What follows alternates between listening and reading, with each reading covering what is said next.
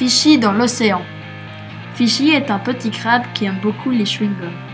Avec son ami Krabby le crabe, ils sont dans une école pour les futurs grands crabes. Ils aiment bien faire des grosses bulles pour s'envoler dans les airs. Les deux amis décident de faire un stand pour vendre de la limonade. Après quelques semaines, ils ont reçu son franc. Ils décident de dépenser cette somme pour acheter un vélo au marché océan. Mais le vélo n'a qu'une seule place. Ça va être compliqué. Ils se sont bagarrés pour avoir le vélo. Leur amitié est cassée à cause d'un vélo. Ceci est bête. Fishy décide de le jeter pour être de nouveau ami avec Krabby.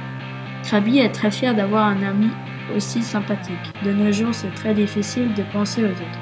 Depuis, ils ont décidé d'acheter un tandem et depuis, ils font de superbes balades.